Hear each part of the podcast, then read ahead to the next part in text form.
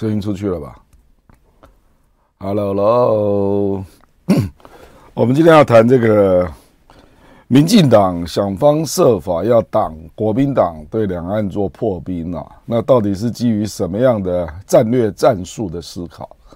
为什么跟元旦春节不一样呢？到底是怎么回事啊？我们今天大家来分析这个问题啊，因为这个问题会延续到整年啊，基本上都是这个态势啊。好，欢迎大家来收看我们《亮剑台湾》啊。那我们今天还是谈两岸问题啊，因为台湾真的出现重大值得探讨的问题真的不多啊啊，也要有一点时事性啊，所以我们就结合时事。那我认为比较重要的啊，那来分析跟大家讨论一下。我们今天的题目啊，我看到首页啊，我的标题叫做“绿党两岸破冰啊，压住中美恶化啊”。我们最近啊，看到民进党，民进党实际上是一个非常会选举的政党啊。那它的调整整队，还有它的速度都非常的快啊。至少比国民党要灵活非常多了啊！而且国民党常常流于多头马车啊，也看不出谁是头了啊。那民进党是很快的就会整队啊。那民进党最近大家都发现到他已经进入了选举作战模式啊。那最明显的就是赖清德接了党主席之后，他陆续出手。我们可以看到几个事件已经发生了。这个第一个就是林志坚。的论文抄袭案，那台大这个台大的硕士学位的抄袭案呐，这个还在打诉愿呐，突然之间他撤告，他他撤案了，然后公开道歉啊，那希望这个事情到此为止啊，这个肯定是党中央去跟他谈的了啊。那第二个就是我们看到昨天呐，民进党突然之间修改了。党公职的参选办法，那这个做法非常严厉啊，因为民进党以前对于有黑金背景啊，那通常经过，因为我们台湾就是这样嘛，你你出狱之后就变成更生人，那更生人大概就是民进党以前是允许说更生人十年之后就可以参选民进党的党公职啊啊。那这里面最有名的人，当然就是台北市的黄成国了啊，因为黄成国是民进党的中常委。坦白讲，我跟他也蛮熟的，但他早就已经跟生人非常非常久了，那事业也做得很好。结果民进党昨天突然修改了党的相关规定，终身禁止啊，终身禁止啊。所以你以后如果只是你只要有这个。黑金的前科啊，和黑道的前科啊，那基本上你一辈子在民进党都不要选党公职了啊。所以赖清德出手很快啊。那我们就看到赖清德今天、昨天呢、啊、又出手了，因为坦白说了，这个夏立言去访问中国大陆啊，那陆续我们得到了国台办的回应，还有最近产生了种种的纷扰啊。我觉得民进党有点招架不住啊，所以赖清德昨天做了一个发言呐，他说：“这九二共识根本就没有中华民国的空间嘛，所以你怎么可以接受九二共识呢？”哎，他竟然开战了，开战了，各位啊！我觉得赖清德打这个议题真的是打得有够 有够不智了啊！这个我待会会来跟各位讲，各位你去想一想啊。那个九二共识没有谈到中华民国，那难道有谈到中华人民共和国吗？也没有啊。九二共识就是方便大家来有一个战略模糊的空间啊，然后方便两岸来做交流的嘛。这个待会我们再来细说了哈。我的意思是说，你看赖清德啊，呃，现在开始明快出手，针对林志坚的论文抄袭，针对黄成国的黑金背景，能不能兼党职？那针对九二共识都迅速开火啊，进入的选战模式啊。那我们今天会跟各位分析啊，就说我们会觉得很奇怪啊，因为今年的元旦，蔡英文还写了脸书啊，说两岸沟通的大门是敞开的啊。那春节的时候，蔡英文总统还召开了一个空前规模的台商的酒会，那当场也跟那个大陆台商表达说，沟通大门是敞开的啊。那怎么才不到一个月啊，整个方向整个逆转呢？为什么会这样呢？啊，所以我在这里就是跟各位讲其中的奥妙，其中的道理啊。我认为这个。我认为美国突然爆发这个间谍气球案啊，是一个转捩点了啊。这个我们待会再来细说啊。好，我们首先看了 夏立言，他去访问了大陆，那见到了国台办主任宋涛，那见到了这个对台工作小组的第二把手王沪宁啊，那也是未来的全国政协主席啊。那夏立言表明，他的去大陆主要的目的是。关心在大陆的台湾民众，那反映基层的民意啊，然后跟大陆的涉台人士交流，结果呢，我们可以看到，我觉得王沪宁啊，还有宋涛做了善意的回应啊。这个国民党当场反映了台湾农渔民的问题啊，那王沪宁在见夏立言的时候，就当场叮嘱宋涛说啊。他们讲的一定要好好具体落实啊！那如果大陆做不到，也要说清楚原因啊！我认为这个是一个相当有善意的表达了啊！那我们后续看第二页啊，这个就是国台办在之后发了一个文字的新闻稿了啊。那他说愿为恢复台湾农渔民产品输入大陆提供帮助啊。那这里面当然了，当然我们知道过去这个龙鱼产品有一些是违反了检疫嘛啊，那因为海基海协已经中断联系，所以那农委会也没有办法跟大陆的农业单位谈嘛，这结果就中断了啊。那台湾的龙渔民就陷入了很大的困境啊。那国台办表示啊。呃，我们愿意跟岛内有关方面共同努力啊，为恢复台湾龙鱼产品输入大陆提供帮助啊。那这里面当然有包括检疫出这个有害生物啦、禁用药物啦等等等的啊。那相关的台湾啊，这个龙龙渔民或者是相关团体也表示愿意提供改善啊、改善的措施啊。所以我认为这个就是启动了。可是呢，这个是在野党启动的，这个就是一个吊诡的地方在这里啊。就民进党，因为他不接受九二共识嘛，所以两岸的沟通中断，那并没有办法跟大陆直接来对话做交流，然后来协商相关的议题啊。那结果这个议题是由国民党副主席夏立言启动了，变成这样啊。然后你来看啊。他见王沪宁的时候啊，那夏立言跟王沪宁说啊，说过去的国共合作的成就，因为他是国民党嘛，那当然讲的就是过去的那个黏糊会啦、马习会啦等等等啊，那值得两岸珍视啊。然后你可以看到民进党的回应啊，我下面我上面蓝的就是国民党啊，下面绿的就是民进党啊，那民进党就立刻。批评夏立言公开唱和中共的统战言论啊，然后就说你要严正的传达台湾的主流民意，要坚持主权。然后民进党就说：“哎，你为什么面对宋涛、面对王沪宁，你没有说中华民国啊？哎，这真的很奇怪啊！那难道王沪宁跟宋涛有对夏立言说中华人民共和国吗？我觉得民进党的思考方式真的很奇怪啊。”真的很奇怪了啊！就是本来两岸就是要维持一定的战略模糊空间呐。那你如果把这种场合都定位为我一定要说中华民国，那对方一定说中华人民共和国吗？他那就不是两岸了。两岸现在并不是用外交部在对应的。如果两岸是正常的国家跟国家的关系，根本就不会是这两个人见面嘛。应该是外交部长对外交部长嘛？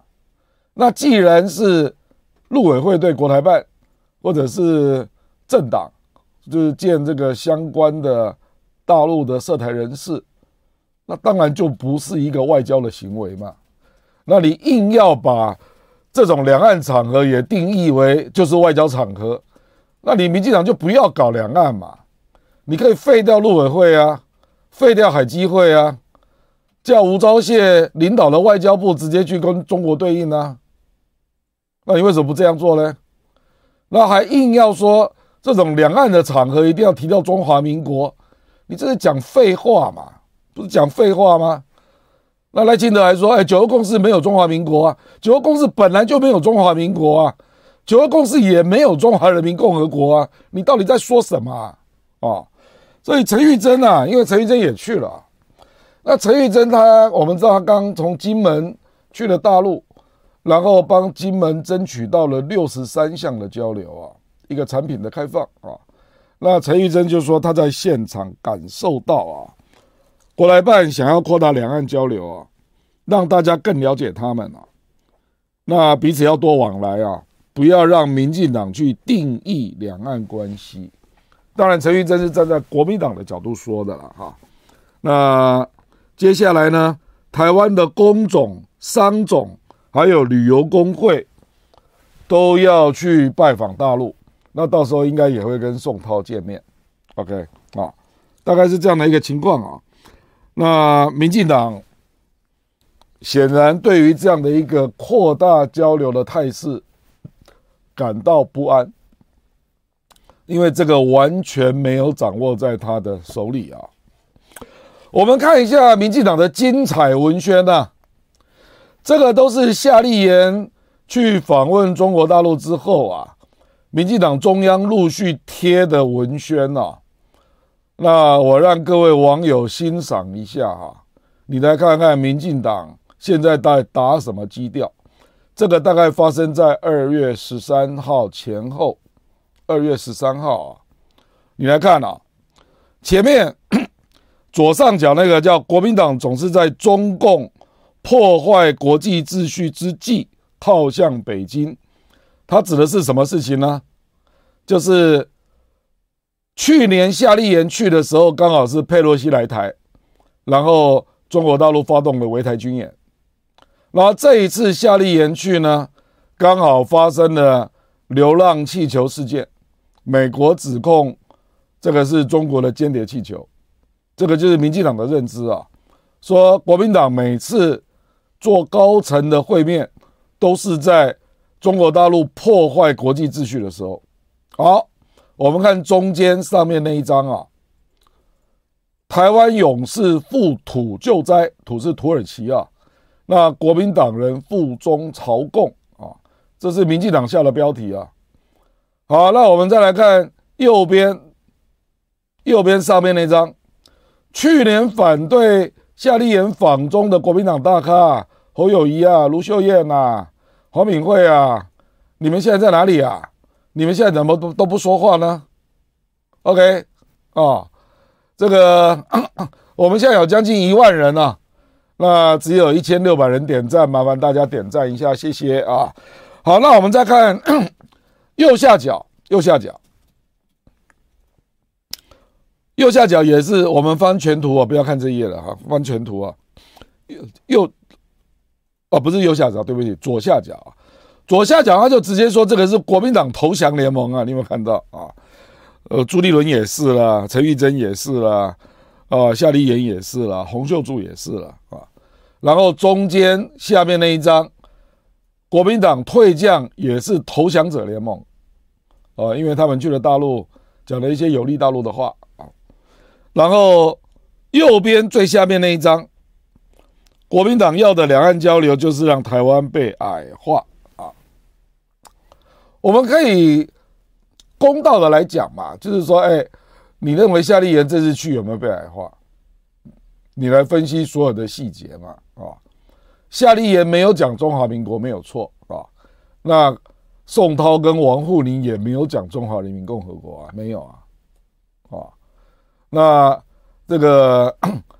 夏立言是讲了九二共识没错啊，那这个中国大陆也没有讲一国两制啊，没有啊，啊，如果没有这样的一个互相体谅的默契啊，那两岸怎么可能互动呢？那赖清德如果他的调子还是说，哎，你没有提中华民国啊，不行啊，我不能跟你互动，那你就派外交部来嘛，你就把陆委会给废了嘛，你就把这个邱泰山跟这个梁文杰都遣散了嘛，因为他们代表的就是陆委会嘛，陆委会跟国台办本来所建立的交流基础就不是中华民国跟中华人民共和国嘛，这还用说吗？那你成立这个位要干嘛？对不对？好，好，我们看下一页，国民党也做了反击啊。国民党就说协寻啊，那支持两岸交流对话的民进党啊，我们把这个图放大啊，你看以前他讲的话，蔡英文说，在理性、平等、相互尊重的情况下，愿与大陆展开对话，一起寻求双方可接受。促进区域和平稳定的可行之道啊，那你认为夏立言这个不是是不是？啊，这样不是理性、平等、相互尊重，那一定要讲出中华民国才知道理性、平等、相互尊重，那你就不用交流了。那你要看赖清德怎么说？和平、对等、民主对话一直都是国家不变的原则。那赖清德不是一样去过上海吗？陈菊也去过大陆啊，那你去的时候，难道你是代表中华民国吗？陈建仁也说，要让两岸之间的交流更加健康、更加活络，来缓解两岸的紧张态势。邱泰山说，用对话代替对抗，才能够讲两岸两岸人民得到安全和幸福。蔡英文说，我们看右上角那个图啊，蔡英文说。两岸一起来寻求和平之道，沟通沟通大门始终展开。他在台商活动说的：“我愿意和北京对话。”那下面就是台商春节活动的酒会。那请问一下，为什么这些都不见了？各位再对比一下前面这个国民民进党做的文宣呐，夏立言这个行为叫朝贡矮化。投降，因为他没有提中华民国，就这样吗？没有批一国两制，是这样吗？那两岸要交流，你自己也说要交流啊。那难道你去中国大陆只要交流，你就要讲中华民国，你就要批一国两制？那这样有可能交流吗？我看重点都不是这个啊，重点只差别于，因为不是你去啊，而是国民党去啊。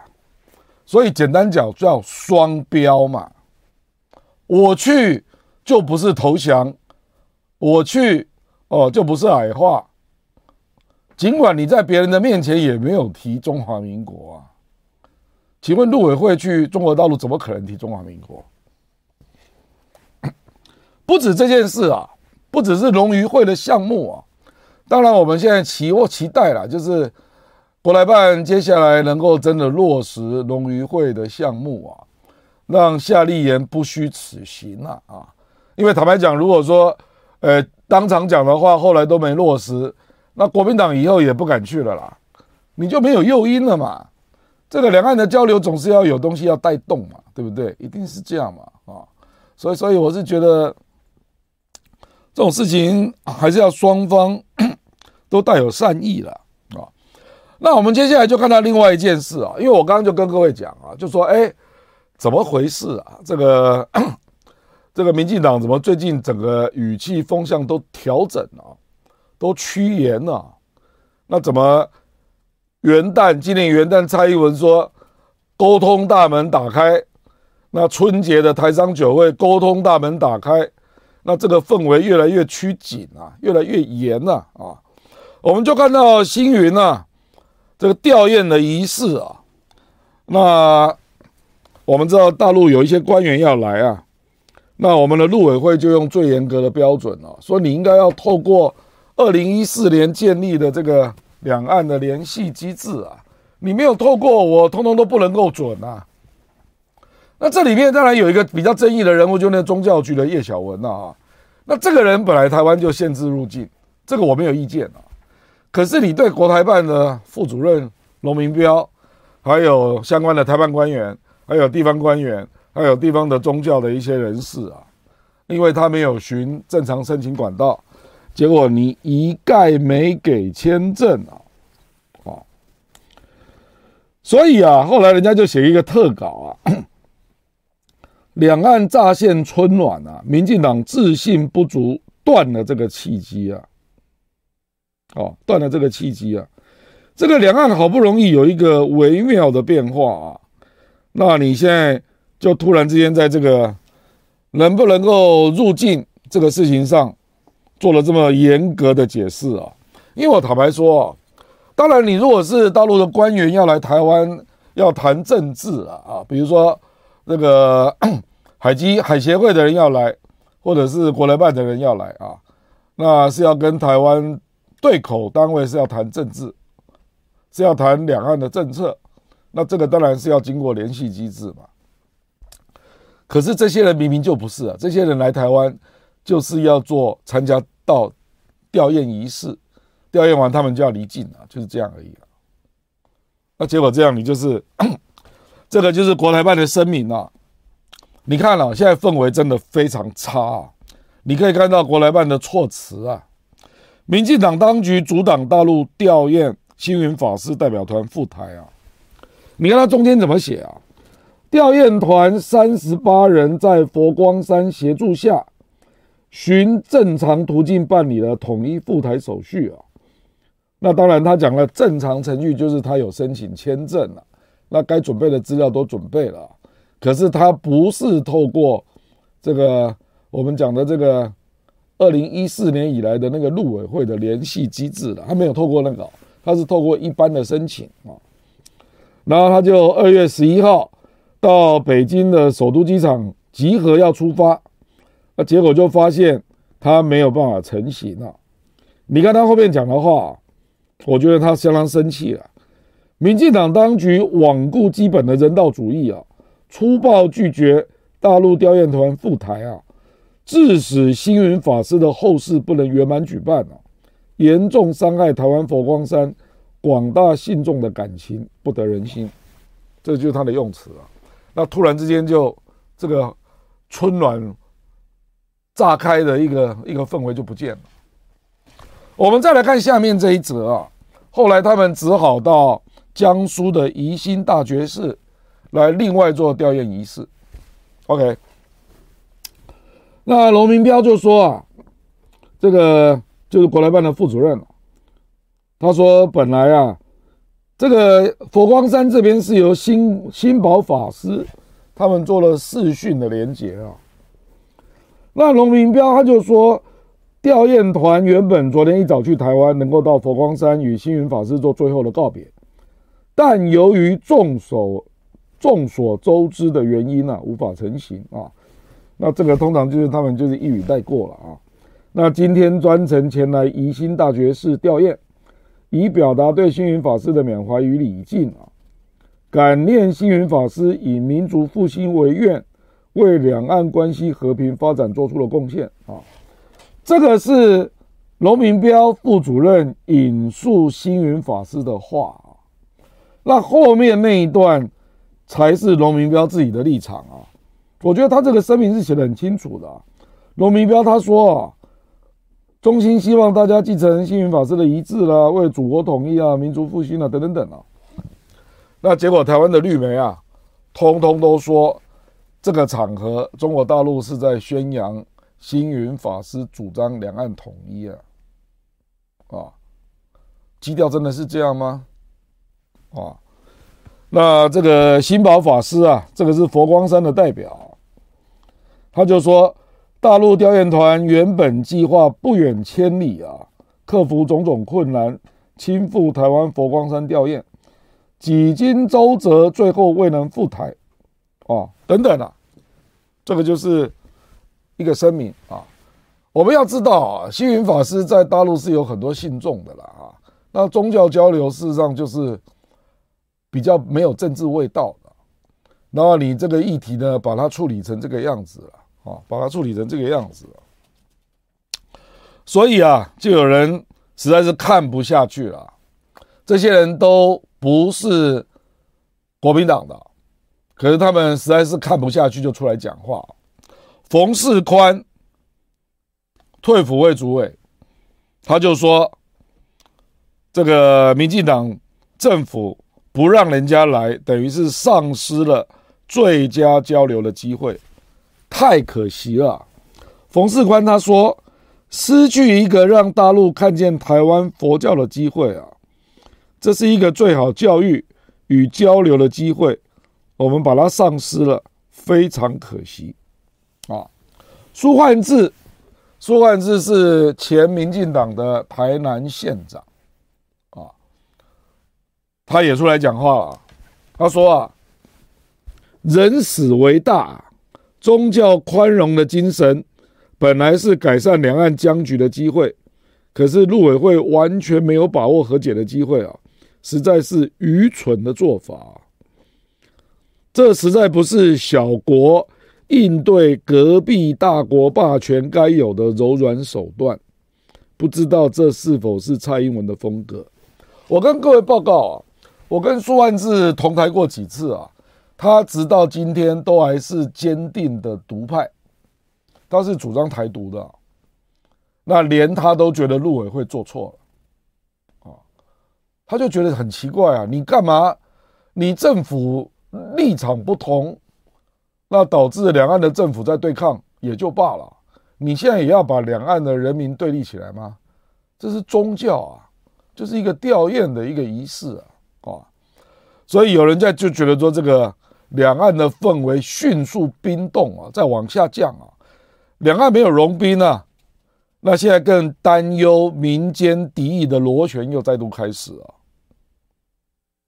我们现在可以看到，大陆提出直航点十六点，希望恢复直航，让大陆的台湾人方便回来台湾。那到现在，陆委会没有回应了。他说我们要看疫情状况。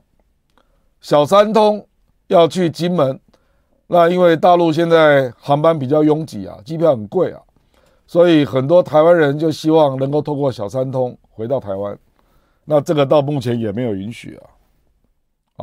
目前的状况就是这样啊。好，那我们这个陆委会啊，眼看这个态势，他总要面对一下。只有昨天他就出来宣布了，说他愿意开放港澳来台自由行啊。这个是两天前宣布的吧？啊。那目前大陆的旅行团也不行，自由行当然更不行了啊。那这个港澳啊，那港澳自由行啊，因为港澳现在只能够用探亲啊、探病啊、就学啦、商务啦、宗教活动来啊。那之前已经开放他们团体可以来观光，那现在要开放自由行了。我们要知道，因为我们这比较晚开放啊，那结果港澳事实上最近这个春节时间，在日本的观光，它就创造了。数好几百亿了日元呐啊的一个观光的一个旅游的收入了啊，光是港澳的部分。那陆委会就跟大陆呼吁啊，说你大陆应该要赶快开放陆客陆生来台啊。我真的不知道陆委会讲这话是什么意思。你说哎，那个那个我们陆委会出来讲啊，说哎，你要大陆你要赶快开放陆客陆生来台啊。你的直航点还没有宣布开放，你要叫陆客怎么来啊？你到底在说什么？你到底有没有进入状况？结果大陆怎么回？你知道吗？大陆就说，你台湾到现在还没有恢复台湾组团到大陆旅游，哎，你自己搞不清楚啊？你叫大陆先开放陆客陆生来台，结果你直航点根本就还没有扩大开放。然后你自己的台湾旅客组团赴大陆，你自己也还没开放，那你到底要干嘛啊？各位啊啊！结果陆委会就出来回应了，因为我觉得他们判断了这一回夏立言去啊，这个宋涛还有王沪宁讲的这个龙鱼会的项目啊，那他们大概估计这个国台办应该会做一定程度的落实了，所以他们就紧张了。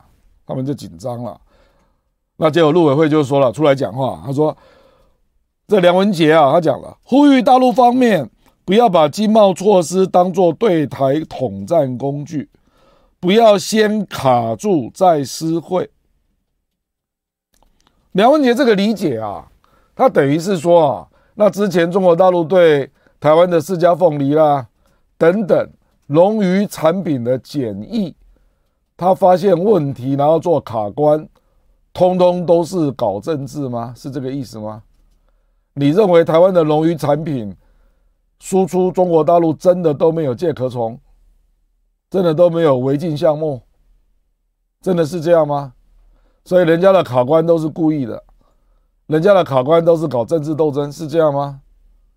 我觉得陆委会如果真的是这样的认知，那真的蛮可怕的、各位啊，实际上这我们现在的问题是啊。你当然会有部分害群之马，你龙鱼项目被卡关嘛？那这个情况之下就要赶快去做协商嘛，这样就可以解决问题嘛。那重点是你现在的情况没有办法协商嘛，所以重点不是卡关呢、因为你确实有问题啊。重点是你如何恢复协商的能力啊，如何能够打开协商的大门嘛？重点在这里嘛？那你一下就说我我要我去跟你协商，我就要说我是中华民国，你这样怎么协商啊？各位啊，哦，更离奇的是啊，这个是昨天晚上的新闻，因为台北市毕竟是国民党执政嘛，所以我们知道这个台北市跟上海是有这个双城论坛呐啊。所以台北市呢，就让上海市的台办官员来观摩台北市的花灯啊。结果昨天就传出这个新闻啊，上海市的官员来到了台北啊。那结果他在台北当然有认识一些朋友吧。那台北市的朋友就说：“哎，晚上请你吃个宵夜啊。”结果他竟然不能去啊，你知道吧？他没有办法去参加宵夜啊，因为依照规定。他只能够按照陆委会核准的行程，然后其他地方都不能去。那秦慧珠啊，秦慧珠这个国民党的台北市议员啊，人家就说：“哎，你可不可以打电话给梁文杰啊？因为梁文杰本来也是市议员啊，请他通融一下吧。人家要出来吃个宵夜也不行啊。”结果陆委会怎么回应？你知道吗？他说台北市政府并没有提出吃宵夜这个行程。所以他们只是照章办理。各位啊，你你去全世界啦，做官事的访问啊，你会写说我晚上要干嘛吗？我们通常是白天开完会，然后晚上我就是我的自由活动嘛。结果他说你没有提出宵夜行程的申请啊，所以依规定你不能去吃宵夜。那只能够关在旅馆啊，哪里也不能去，因为没有事先报备啊。各位啊，这个简直啼笑皆非啊！啊，结果人家就说：“哎，啊，你陆委会搞这个是在搞限制居住令，是不是？人家进来，啊，晚上通融一下去吃个宵夜，这样也不行，所以你没有事先申请。”那陆委会就说。我这个照章办事啊，我没有办法啊！哎，各位，这个就是目前两岸的氛围啊。各位可以想一想啊，陆委会担心什么？他担心说，哎，你你出去哦，你不知道跑去哪里啊？那我搞不好监看不到你啊，或者是你出去会不会被独派的群众打啊？啊，不知道啊，我不知道他在担心什么，我真的很奇怪了啊！你怎么连这个都会管得严格到这个程度啊？但是两岸的氛围是怎么回事啊？啊，我我先要举这些实例让大家感受一下，然后我们才来分析说，民进党是发生了什么事啊？哎，你元旦蔡英文说沟通大门大开，然后春节跟台上的酒会又重塑了沟通大门要打开，那怎么才一下下不到一个月，紧缩成这样啊？然后对这个。国民党去用什么样的政治的指责、指控、抹黑啊？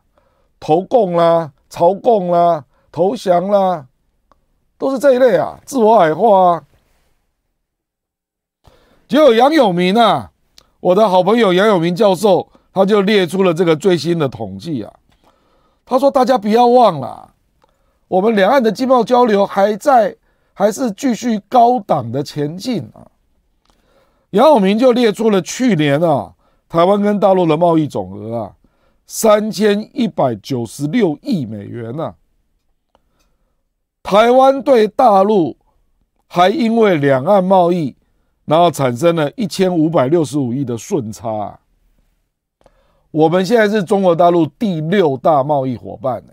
你看左边那个，左边那个表，哦。然后杨永明他就很感叹啊，他说：“夏立言副主席努力在对岸为台湾经济的重要支柱奔走倡议的时候，始作俑者民进党却只会在一旁继续泛政治化的火上加油。”然后他说：“在两岸关系好不容易有机会稍微和缓之际啊。”却又不允许在野党帮助这一些错误执政下的受害者啊，他讲的是龙于明呐啊，实在让人费解而且心寒呐。那更更展现了下次选举政党轮替的重要啊。呃，杨永明他现在在参选国民党的立委了啊，我们就祝福他成功。不过我的意思说，他讲这个就是非常非常的直接啦啊。哎，你现在还是跟人家。你每去年你还赚了一千五百六十五亿美元的顺差，那人家要沟通一些贸易上的障碍，那你就说人家投共了、投降了、干嘛了？那你也没有能力帮人家解决问题，那只因为这个是政党竞争，是不是？因为去的人叫叫夏立言嘛，去的人不是你的人嘛，就这样嘛。如果去的人是陈菊，去的人是赖清德。大概一片歌功颂德啊，这就是民进党的双重标准啊！难道你不想帮龙渔民解决问题吗？当然想嘛！民进党不会不想帮龙渔民解决问题啊，可是不能让别人解决啊，必须我来解决啊，就是这样嘛。那我们再来看，两岸的经贸还这么高，可是呢，台湾的银行啊，我们来看啊，台湾银行对大陆的曝险不断的下降。那去年啊，普险的净值比重降到二十六啊。我们来看右上角这个表啊，因为我长期都在财政委员会啊，所以我对金融是比较了解的。我对金融比较了。我们现在有一万七千人在线啊，那只有四千八百位喊赞啊，麻烦大家按个赞哈。我们可以看到这个。对，这个等于就是台湾银行、台湾的银行界了，到大陆去做融资嘛。那这个我们在金融术语上叫曝险的占比啊啊。那你可以看到，从二零二一年三十三点六一路下降到二十六趴，这个右上角那个表啊。可是各位啊，因为我长期都在财政委员会，我非常清楚啊。各位你来看啊，我们的平均是二十六趴，对不对？可是你去看中信银，中信银是五十六趴。凯基银是五十二，永丰银是四十九，玉山银是四十七，北富银就是富邦银行了，是四十二，远高于平均的二十六，所以你几乎可以预期到，关谷银行一定非常的低啊，关谷银行大概低于十五趴，甚至低于十趴，啊，为什么会这样？你可以了解吧，就是。一定是，事实上我在财政委员会，我就常常听到这样的质询呐，就要求公股银行不能够去中国大陆做融资，要降低曝险，这个就是违反市场逻辑嘛。你可以看到，你两岸经贸还在上升啊，然后你要限制公营银行去中国大陆做融资，坦白讲，融资的对象大部分都台商了啊。那你去对比民间的银行，中信银、凯基银。永丰银、玉山银，还有富邦银行，都超过四十五，乃至超过五十。那你的光谷银行可能都是十五趴以下，这个就是民进党的政策吧？这还用说吗？还用说吗？所以我们就看到今天这个昨这个这几天的一个新闻呐，就你我刚刚杨永明就在指责嘛，说两岸经贸还这么热，你还得到了一千五百六十五亿的顺差美元哦，然后你还有那么多的项目在中国大陆做投资，台湾的民营的银行平均的净值占比。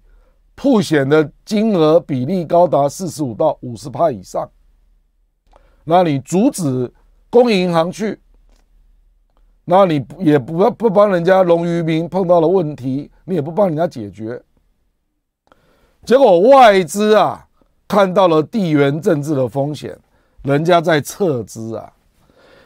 这一家 JERA 是日本东京电力和中部电力合组的公司啊。叫杰热公司，他投资了台湾的很多风电的风电啊，风力发电，结果突然之间决定了要把他在台湾拥有的海顶风场计划的股权全部卖掉。那他的理由就是因为台湾的地缘政治风险上升。你要面对是这种问题吧？地缘政治风险上升，难道跟你没有关系吗？比如说赖清德说，九二共识没有中华民国的空间呢，是吗？那九二共识难道就有中华人民共和国的空间吗？没有啊，你自己要讲清楚啊。九二共识提供了一个模糊的一中框架，可是对于一中的内涵是没有说内容的。是这样而已啊，那结果你现在两岸一直敌对的状态，然后外资看到地缘政治风险上升嘛，就是这样啊，所以人家开始撤资了。我们今天就我，所以我从这个上面的那些观察啊，我就得到一个结论了。我觉得民进党是很很灵敏的政治动物啊，他们嗅到了美中对抗氛围再度在往上扬。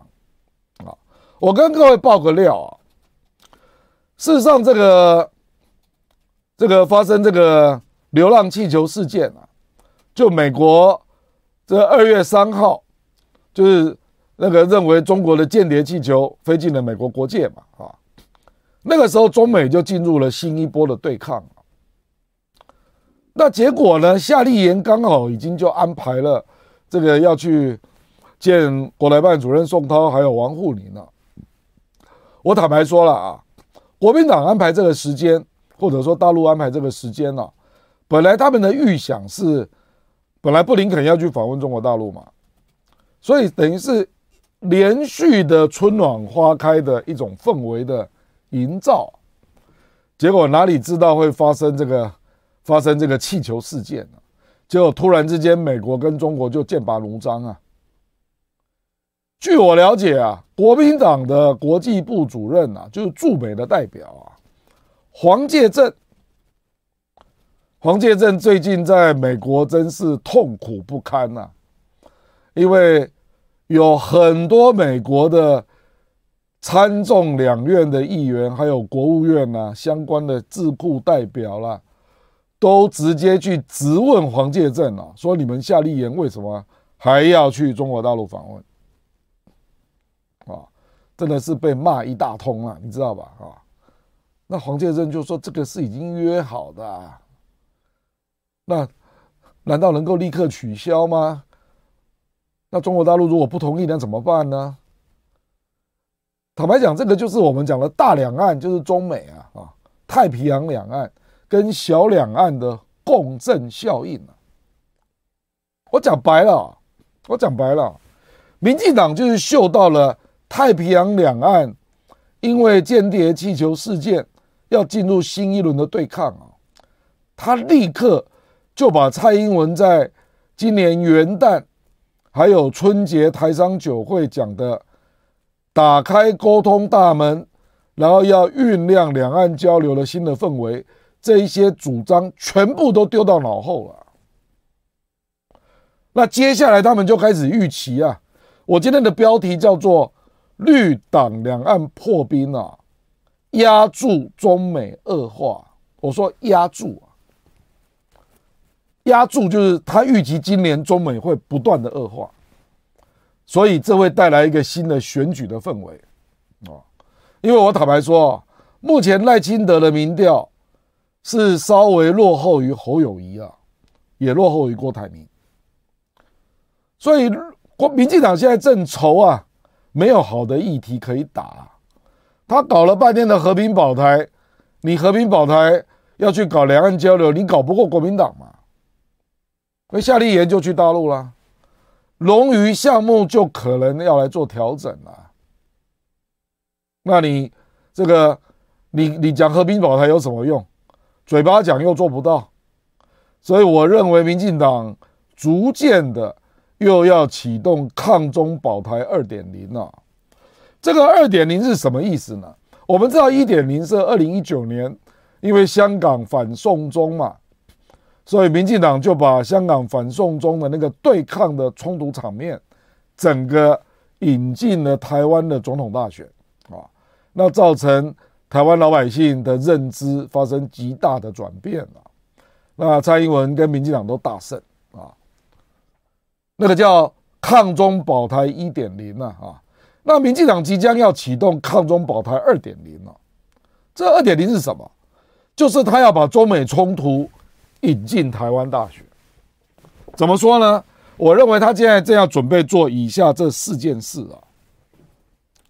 你看这个去年二零二二年地方大选，我用了左边那张，就是很大的一个造势的场面啊，叫为台湾挺身而出啊。我认为这个氛围会继续延续到明年一月的大选哦，就是进入抗中保台二点零了。接下来民进党要做什么事？他一定是扩大反中的宣传，攻击以美论了，不能批评美国啊。赖清德已经下令了，那他会通过数位中介法，不管他叫做什么名字了，反正他要开始管制网络的言论了。这是第一个。第二个就是陆续美国众议院有重要的人士要来台湾啊，包括对中委员会要来台湾办听证，众议院的外交委员会主席麦考要访问台湾，今年春天。那我认为今年八月啊，美国众议院的议长麦卡锡也可能访问台湾。第三个，这是最大的，蔡英文总统正在筹备访美啊。我认为最低也要维持李登辉那个规格啊，就是访问康奈尔母校。我现在讲的是访访问美国啊，不是过境美国啊，是直接访问美国啊。那最好的状况就是到国会演说啊。这个在美国已经传开了，这个萧美琴也承认有这么件事。那到底会不会成功，他也还不知道啊。那黄介正他也跟我讲啊。因为这两位我都认识了，这样他也知道美国就是这样的，有这样的氛围了哈。那最重要的是下面那一条啊，因为我们知道国民党啊，国民党是一个复杂的混合体啊，它里面也有亲美派啊，也有亲中派啊。那也是因为这样，所以我们就说它包容性比较大了，它比较有机会去提出。在美国跟中国之间都可以接受的论述啊，事实上九二共识就是其中之一了啊。不管怎样啊，我觉得民进党就是预期说，当如果他们成功的把中美冲突的因素引入台湾大选啊，那就会导致国民党内部的路线分裂。我们一个一个来讲啊，那第一个就是所谓的外媒的氛围。这个美国的媒体几乎是一面倒反中啊，甚至常常会有假讯息啊，甚至包括英国的媒体啊。那这一个就是《金融时报》，英国的《金融时报》算是大报啊，他就突然之间登了一个讯息啊，说啊，有一名台湾高层高官员说啊，说大陆的军用气球也常常频繁出现台湾，那几个礼拜前才来了一次。那《金融时报》这种写法，就很容易让人家把美国发现的那个间谍气球把它连接在一起啊，就说事实上，中国大陆搞间谍气球，不是只针对美国啊，台湾都出来讲啊，很频繁啊，每个月都有啊，频繁出现啊，每年每不是每个月，每年都有了啊，每年都有啊。结果台湾的国防部人家就问他，他他不能说谎嘛，他就出来开记者会，他说啊，他说事实上都是气象气球。都是气象气球啊！我不相信《金融时报》会不知道这件事啊，《金融时报》我不相信他们会不问不到国防部啊。可是他故意写得很模糊啊，让人家觉得到台湾的气球就是跟到美国蒙塔纳的气球是同一类啊。我是要说什么？你看旁边这个这个吕昭龙啊，吕昭龙是很知名的军事记者，他很专业的。他就说，《金融时报》在台海煽风点火，其心可疑啊。他就这样说啊，《金融时报》你的报道方式啊，很容易让读者混淆，误认为与中共飞到美国的侦察气球是一样的，这是山火，不是降温啊。然后他就说，军方其实已经打脸了。可是说得很低调啊，他说目前在台海发现的中共气球都是气象探测用，没有侦察气球，啊，所以吕昭龙就进一步讲啊，那美国议员来台是要解决台海危机吗？还是要升高危机？以去年佩洛西为例啊，他不但没有让台海降温，反而升高了两岸军事的严峻态势。这吕昭龙讲嘛，吕昭龙是台湾很资深、我很钦佩的军事记者啊，他就公开这样讲啊。那搞不好民进党就是乐见这样的情况啊，他乐见有人，尤其是美国人，在台海煽风点火，然后他就可以把外媒的报道直接当做台湾的头条来看出啊，不管他的内容，反正只要反中就好。引起台海的氛围紧张就好，所以众议院来访，民进党求之不得啊，因为这个就是他的抗中保台二点零所必须啊。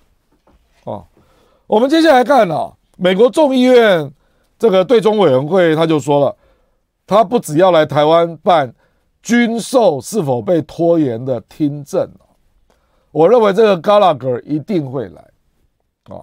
因为他也要力求表现嘛，他不止要来台湾办国防听证啊，军售的听证，他二月十三号又说，他打算要在众议院召开模拟中国入侵台湾的兵棋推演的听证会。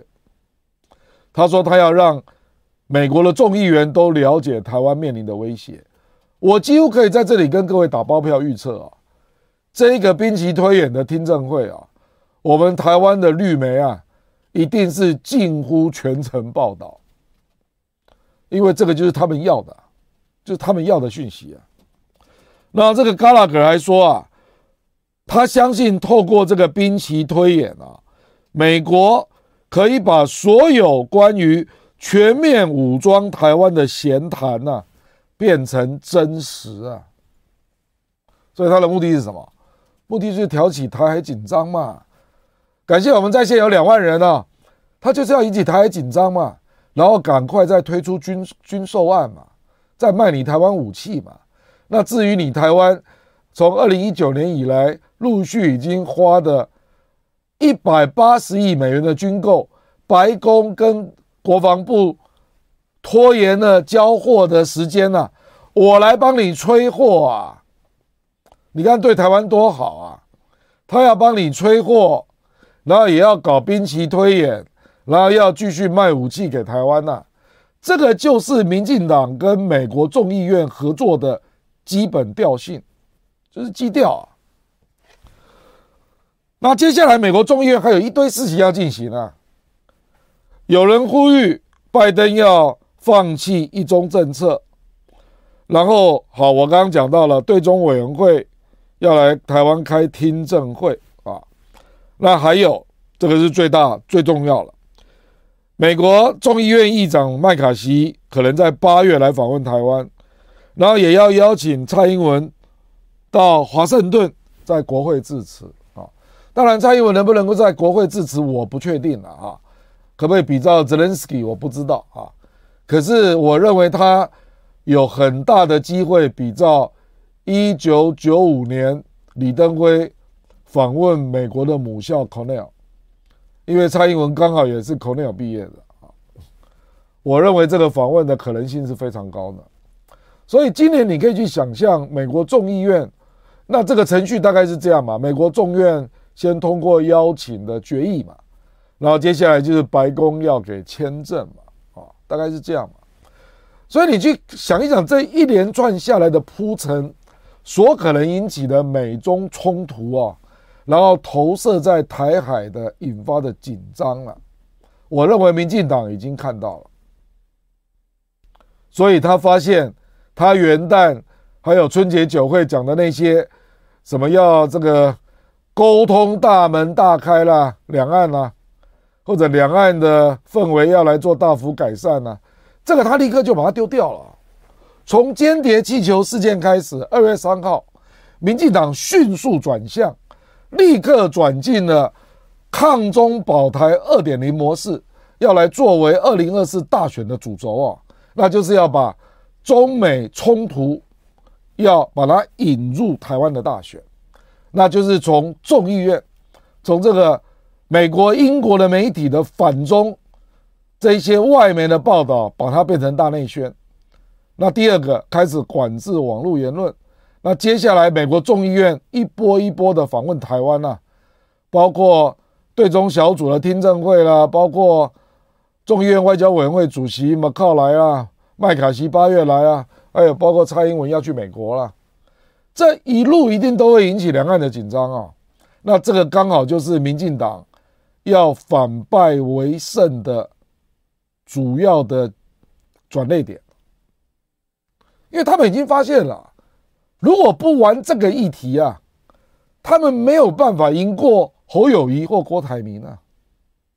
只有把美中冲突的恶化这个议题引入台湾大选，进入抗中保台二点零模式啊，才能够有效的扭转选情啊，对自己不利的选情啊。我们看最后一页啊，这就是最后一页啊，我们时间也差不多了。事实上，民进党在这里边还有一个算计啊，因为民进党呃，因为国民党现在的主席朱立伦呐，他就是一个比较亲美的一个代表，就是国民党内部，我刚刚已经跟各位讲了，他有亲美派，也有亲中派。那如果美中冲突这一个因素拉进台湾的大选，就很有可能会去引爆。国民党内部的路线之争哦，然后让国民党恶化矛盾，那让国民党的不管是总统候选人、立委候选人，在选票上一定会陷入一定程度的混乱。这个是去年啊六月九号朱立伦去访问美国，朱立伦那个时候说了什么话？他说。国民党是亲美反共的政党，而且朱立伦还加了一句话，他说：“国民党永远都是亲美反共啊。”然后朱立伦怎么说九二共识呢？他说：“这个是没有共识的共识。”朱立伦讲的话，国民党是亲美政党，持续对抗共产主义，与中共做价值与制度的竞争。然后他说：“九二共识啊，就像美国的一中政策啊，这个是没有共识的共识，是创造性的模糊了。”那结果有人就把这个问题啊拿去问国台办的发言人马晓光啊，马晓光怎么说呢？他说：“九二共识不容任意扭曲啊。”那希望岛内任何致力于发展两岸关系啊。维持台海和平稳定的政党、团体、人士，在涉及民族大义、大是大非等重大问题上啊，要保持头脑清醒啊，把握正确方向，放远眼光，站在历史正确的一边，而不是相反啊，你可以看到他是很不以为然的啊，所以马英九就立刻跳出来啊，他说：“你可以亲美啊，可是你不需要反中啊。九二共识当然是有它的内涵嘛，这个我事实上跟各位讲过。如果九二共识是没有共识的共识，那请问为什么一九九三年会有辜汪会谈呢？如果它没有内容，没有共识，怎么可能会没有辜汪会谈？”我当然可以同意了，他没有白纸黑字的共识了，可是大家口头上、心里是有默契的嘛，不然九三年怎么会有孤汪会谈呢？胡锡进他讲得更直白啊，他说朱立伦的路线将会使国民党变成小民进党，啊，我觉得这里就讲得很清楚了啦，啊，就是说你可以看到啊。这个就是国民党里面显然就是有不同的路线嘛，比如说我随便讲，夏立言这一次去访问中国大陆，他是国民党的副主席，那请问夏立言的论述朱立伦支不支持？马英九的论述朱朱立伦支不支持？啊，马英九还不算是这个一般会被认为是这个急统的那一边啊，如果是洪秀柱啦，或者是张亚中啦。那朱立伦不赞成，我可以理解了。马英九呢？夏立言呢？所以我就跟各位讲啊，民进党也算计到这一点。当中美的冲突恶化，如果被引进台湾大选啊，然后导致台海的紧张啊，那个时候国民党内部恐怕就会出现各吹一把号的现象。朱立伦一定要接受访问啊，因为你是党主席啊。那如果那个时候是侯友谊或者是郭台铭，请问你要如何回答？哦，就是就是这个逻辑嘛，你去想一想嘛。啊，那马英九难道不会出来说话吗？那那个时候就会感受到，哎，国民党又乱成一团，那民进党呢始终如一，就是这样嘛。因为这个就是民进党乐见的一个二零二四的大选的局面嘛。所以我今天简单的在这里做个结论了啊，就我们看到，哎，奇怪了，为什么最近两岸的氛围又做了趋紧啊？那一切都开始教条了，那民进党又开始攻击国民党了，哎，怎么跟蔡英文元旦春节的讲话大相径庭呢？这怎么回事呢？间谍气球、流浪气球事件就是一个转捩点，那。嗅觉非常灵敏的民进党，从二月三号的间谍气球事件，迅速嗅到了美中有可能进入新的对抗。那今年又刚好有很多众议院的重要的代表要访问台湾，然后蔡英文也想去访美，所以他们嗅到了进入抗中保台二点零的机会，所以即将展开新的战略战术。如果我们国民党没有看清这一点啊，那没有及早凝聚，让自己的对大陆的政策达于共识啊，那到了年底又乱成一团啊，那我看二零二四赖清德反败为胜的几率还是有的。好，我们今天就讲到这里啊，谢谢大家，我来回应一下各位的问题啊，好，感谢。呃，这里开始，李太白的白白白又白，想请教亮亮，曾经读心理学专业的经历，对后来的人生有什么积极影响？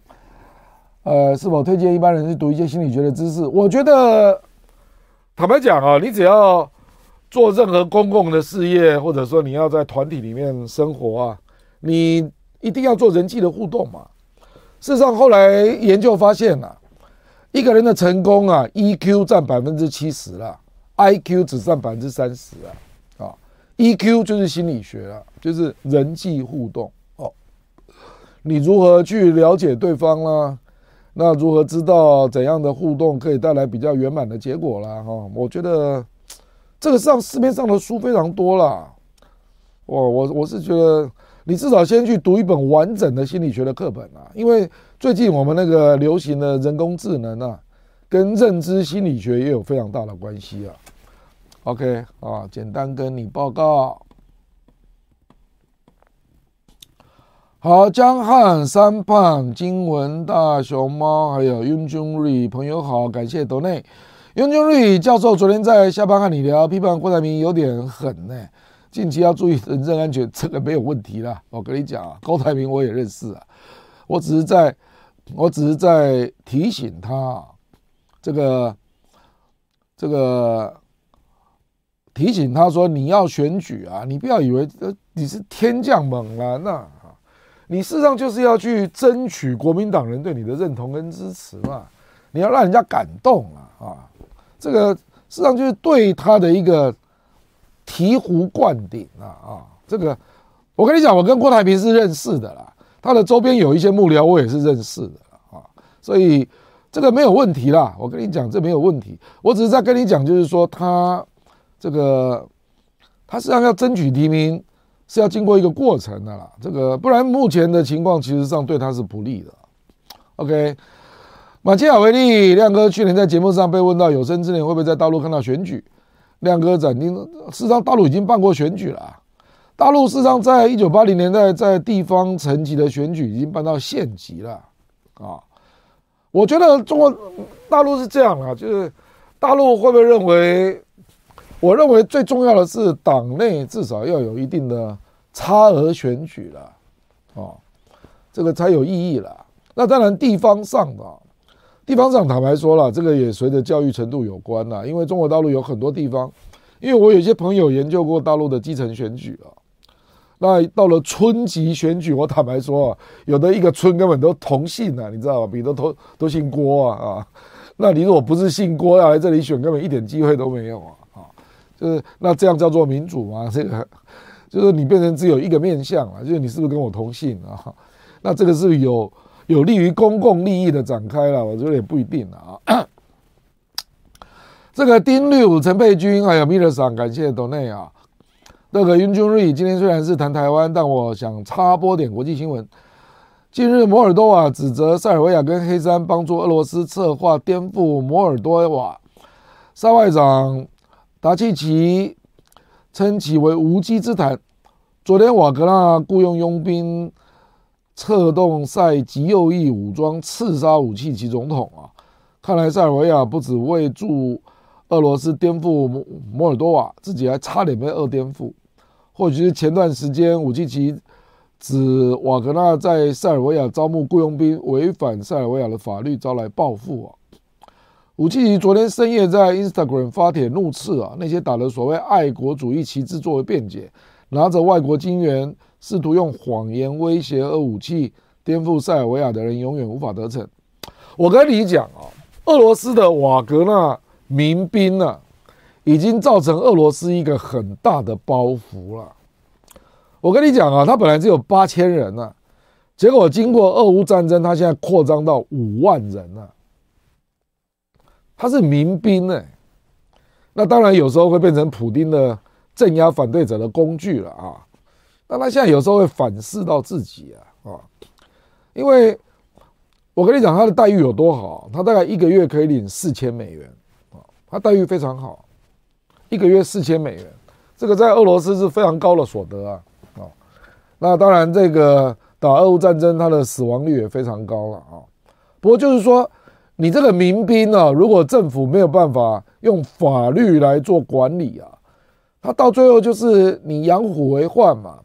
不止在俄罗斯变成地下黑手党啊，那到了国外也一样啊，到处做非法的行动啊，就是这样啊。所以这个普丁自己还是要想清楚了。直到俄乌战争告一个段落，恐怕对瓦格纳要做一定的整顿了啊，不然他会非常麻烦了。他现在已经从八千变成五万人了，我看你怎么搞啊？Young Thomas，中华民国再继续绿共执政，铁定北韩化。好，我觉得这个民进党已经越来越像共产党对言论的这个对言论啊，这个你要通过，你如果要通过言论的管理啊，那请你不要双标嘛。那他偏偏就双标，所以为什么台湾的 NCC？得不到大家的敬敬重就是这样嘛，就你非常非常的双标嘛啊！黑衣令有时候很感叹，其实那样移民美国是绝对没有问题的。我早就可以住在美国了。我一九九零到九五，我就我都住在美国啊。那我现在也有一大堆亲戚在美国啊，有些很多人都拿到公民权了，可是我都没有去啊。我很少去美国，呃，但还是为了台湾留下来啊，不是为了别的，就是因为加跟根在这里啊。在敬佩力量之外，也很气利用家园谋求自身利益的政客们啊。好，John Alex，你好，郭教授，作为一个普通人，我不希望看到两岸最后结局是兵戎相见，因为兴亡对错，百姓苦。没错，完全同意啊。和平就是老百姓的最低的请求了啊。坦白讲，任何战争最后有利的啊，比如说我最近看到俄乌战争打那个布赫姆特、巴赫姆特了，拜托啊，现在是二零二三年呢，他竟然打成了第一次世界大战呢，几乎是壕沟战啊，打成了第一次大战的维那个维维尔登战役啊，维尔登啊，那就是壕沟战啊，死一堆人啊。不止巴赫姆特变成废墟啊，这个城市只有六分之一个台北啊，一片废墟啊。然后俄罗斯跟乌克兰都在当地挖壕沟啊，在打壕沟战，简直不可思议啊！战争搞到这样啊，听说俄罗斯在，因为这个波这个布赫姆特已经巴赫姆特已经打很久了，大概打七个月了，那最近越来越激烈啊。这是要命啊啊！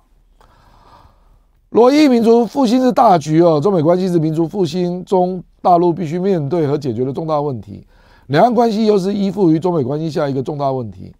统一是中美关系彻底解决过程中的副产品。中美和平，两岸和平；中美决裂，两岸就不可能和平。没有错，我完全同意啊！大醉侠教授说的“两岸两府同属一中”，本侠既是台湾人，也是中国人，认同教授观点。但本侠认可正统中华文化，临死不做马列子孙，不接受中共统治。我跟你讲啊，大醉侠，中国大陆现在谈中华文化远超过谈马列主义了，请你注意一下好不好啊？但也反对美国插手我中国内政。既然我们台湾主流民意不认可中华人民共和国，对岸人民也不承认我国中华民国，那就各自安好。既然谁也没有搞两个中国，那就继续各说各话，也无需美国干涉。你这个讲法我同意啊。所以夏立言去大陆不提中华民国，那中国大陆也不提中华人民共和国，然后在一个模糊的一中九二共识的共识下面来做两岸交流，这有什么不对呢？至少可以解决问题嘛。陆佩妮。是什么会啊？台湾渔民不稀罕了，千万不要来台，小心变人质啊！台湾渔民，这个也不不是这个不是会啊，这个是台湾文明，台湾渔民在输出口中国大陆碰到了问题啊啊，碰到了问题啊！这个不是是什么会啊？是台湾的凤梨世家真的很好吃啦，这哪里是私会呢？你如果说以前他收购那个柳丁，我就同意了，中国大陆柳丁一大堆啊。可是凤梨世家真的是只有台湾有啊，对不对？Nick，台湾共识是永久维持现状，但中共是不可能接受永久不做政治谈判，而美国为了自身利益，也绝不允许没有美国参与的两岸政治谈判。但随着时间推移啊，台湾的谈判筹码越来越少，美中未来长期对抗，台湾要安全势必要摆脱美国控制，但我觉得很难。每当选举都争着扛美国大旗，大国不仁，别人也拿他没皮条。小国不治，那就自己找死。美中对抗下，两岸未来或许已经注定，但也无能为力。我跟你讲啊，大国不仁啊，小国不一定要不治啦。我跟你讲，我并不是只有台湾在美国的阴影下，好不好？美国这么大的一个霸权啊，全世界只要是民主选举的国家，多多少少都有它的阴影啊，他都介入的啦。韩国大选他没有介入。那很明显嘛，他怎么可能支持文在寅？那这次明显他们是比较偏尹锡悦的嘛，这大家都知道啊，他都介入的啦。那重点是你作为当事国的老百姓，你要不要不治嘛？你当然要想清楚自己的利益嘛，对不对？啊，群星日和，请问智慧的亮哥，美国对台湾选举干涉能力有多强？如果美国始终不能够对 KMD 的路线满意，会怎么挺 DPP？如 KMD 真的当选，美国会有什么筹码将 KMT 掌握？那 CPC 就共产党了，又会在后蔡时代再怎么两岸出招？我跟你讲啊，美国介入台湾的方式非常多了。事实上也不是只有介入台湾，他对全世界的介入都是这几种方法啦。比如说他会对你收集情资嘛，那你就不要有财产在是美元资产。你如果有美元资产，他就给你公开啊。那第二个，他会掌握你的情资嘛。如果你有贪污的行为，你不要以为 CIA 不知道，CIA 就给你公开啊。这最有名的就是田中角荣嘛，他去跟中国大陆建交嘛，结果回来日本就立刻爆发洛克希德贿赂案。洛克希德的账目谁看得到啊？就只有美国看得到嘛。那你田中角荣自己找死嘛？谁叫你要收贿赂，对不对？你既然要跟中国建交，还跑去跟美国的公司收贿赂，那你不是找死吗？这是一样的逻辑嘛。那要么就给你搞个呃国际的事件嘛，比如说上次二零二零年选举啊，那个澳大利亚不是爆发一个什么那个 中共的间谍案？那请问那个间谍案现在跑去哪里了？所以这个就是那台湾的媒体啊，绿媒啊，就大做特做啊。那结果后来证明就是假的嘛，所以他要搞你方法太多了啦，太多了啦啊！啊，王辉啊，中文语言圈是否该称为 United States？呃，非褒义啊，而是中性的米国或合众国。米国是日文呐、啊，呃，美，我跟你讲啊，那个米国是日本的翻译啦。那后来日本有时候就直接写成。America 就直接用音译了啊。那中国大陆为什么会把它翻译成“美丽的美”啊？这个我坦白讲我不知道啊。所以大陆有时候在讲什么“漂亮国”啊之类的啊，事实上大部分都是在民国初年那个时候翻译的啦。那中国大陆对一些中国老百姓崇拜的国家都翻译得非常好了哦，比如说法国啦、英国啦、德国啦，你看。那用的字都是中文里面很好的字啊，你不觉得吗？啊，那这个没有办法啦，这个米国是日本的翻译了啊。那这个这个，我觉得日本就比较持平呢，因为它很多都是用音译啊。那中文在民国初年在译这些国家的时候，坦白说就是确实有美化之嫌呐，因为崇拜嘛啊。自在二零二四台湾的民意会不会转向啊？反对为贪光挺身为出，为美为美国爸爸而战。我跟你讲，确实，二零二四的选举会很激烈啊，因为赖清德也很强了啊。那如果国民党是侯友宜参选，我认为也会很强啊。所以民进党当然就在算计要不要进入抗中保台二点零嘛，不然他要胜算会很难呐。为什么呢？因为因为你执政执政的很差嘛，就是这样啊啊。啊，自在感谢斗内啊，师承我们大学一位台湾研究生问：为什么中共军队去朝鲜跟美国打仗，反而说保家卫国？乌克兰为什么没有加入北约的自由？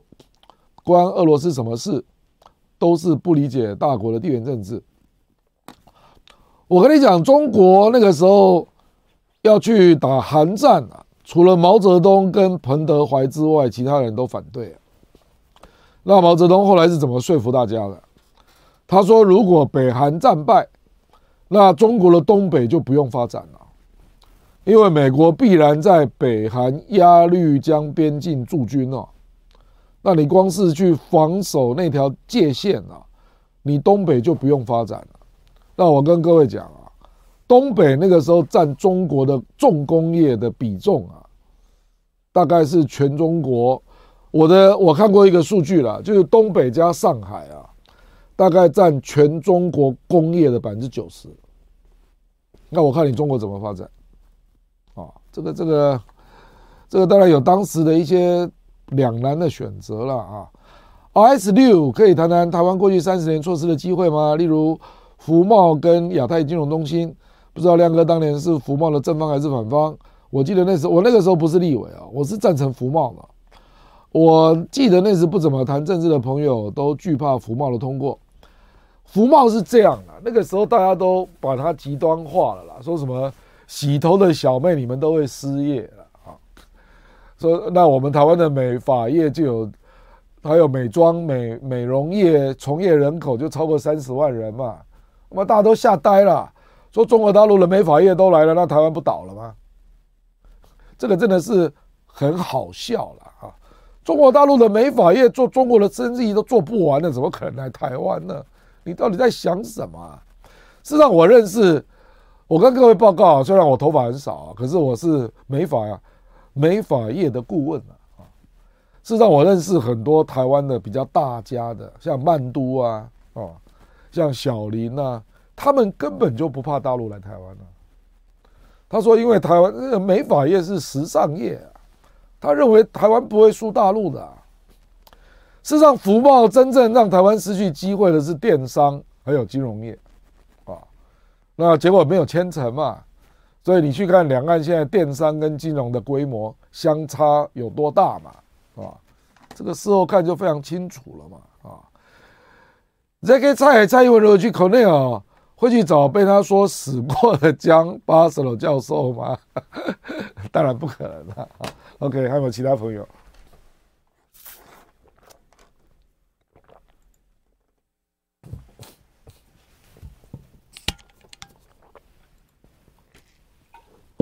嗯，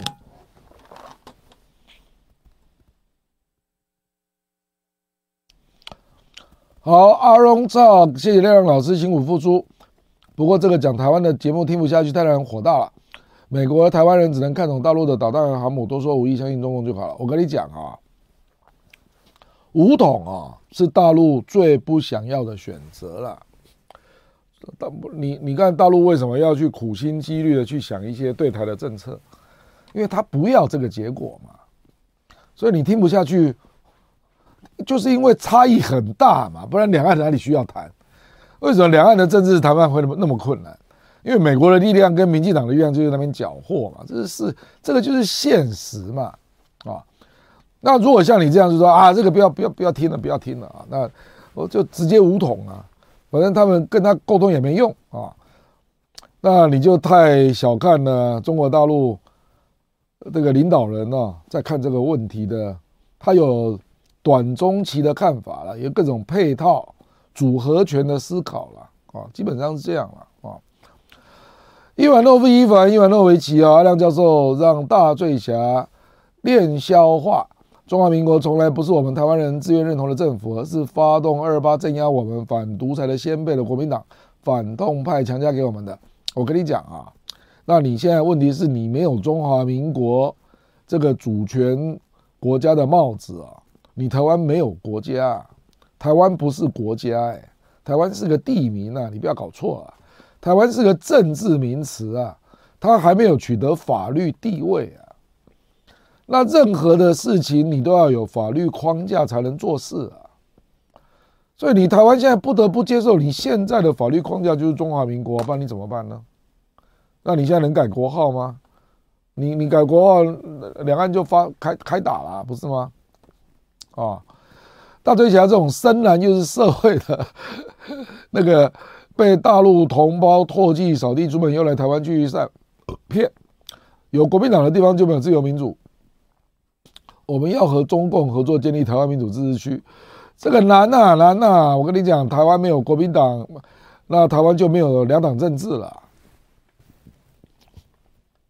台湾没有国民党，那事实上就是民进党独大，不是吧？啊，我跟你讲啊，国民党跟民进党两边都有坏人好人呐，啊啊，可是没有两个党，你就没有民主制衡嘛，就是这样嘛。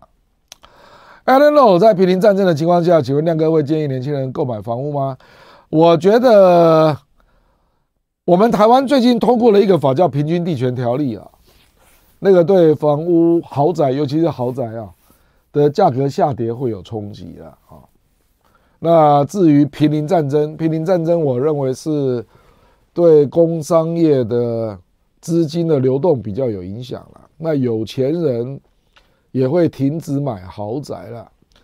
比如说，我认识一些有钱人，大概在最近几个月都在汇钱汇出去台湾，大部分都是买美元啊，那大部分都是汇到新加坡啊，大部分啊，我的了解了。所以台湾的豪宅市场一定会出现严重的、严重的那个流动流动性问题了啊。可是这个要导致台湾房价的下跌，我认为。还需要一段时间，所以低点还没到。OK，亲，DARCA，美国议员要访华，台湾议员无论哪个政党都不敢拒绝。中国官员去调研，直接拒绝入境。民进党区别对待，肆无忌惮，确实现状就是如此了哈。Vicky Jane，请问李喜明将军讲的不对称作战有吓阻战争效果？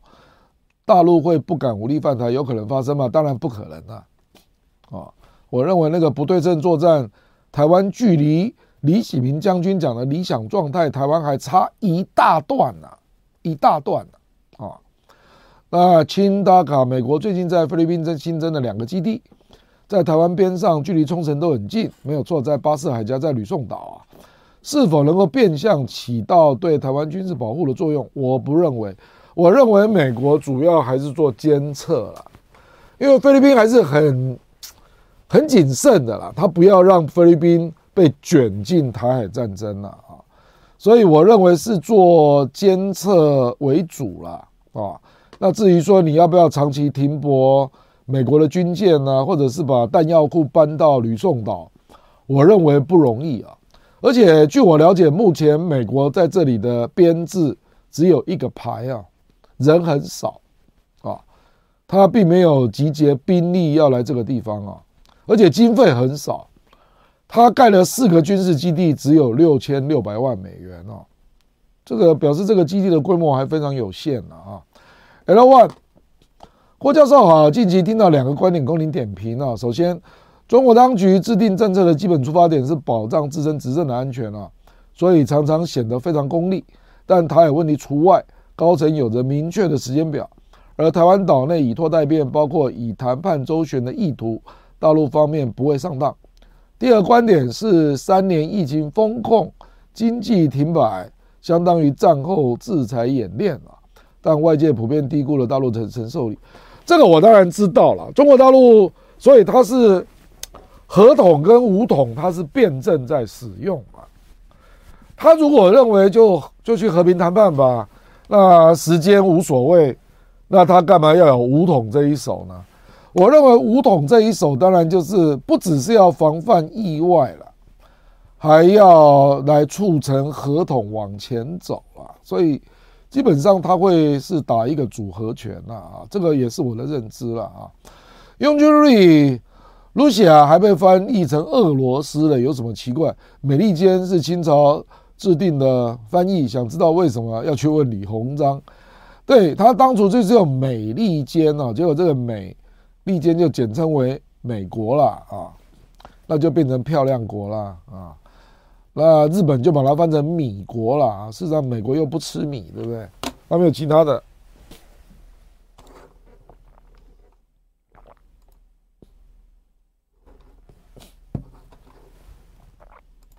好。哎，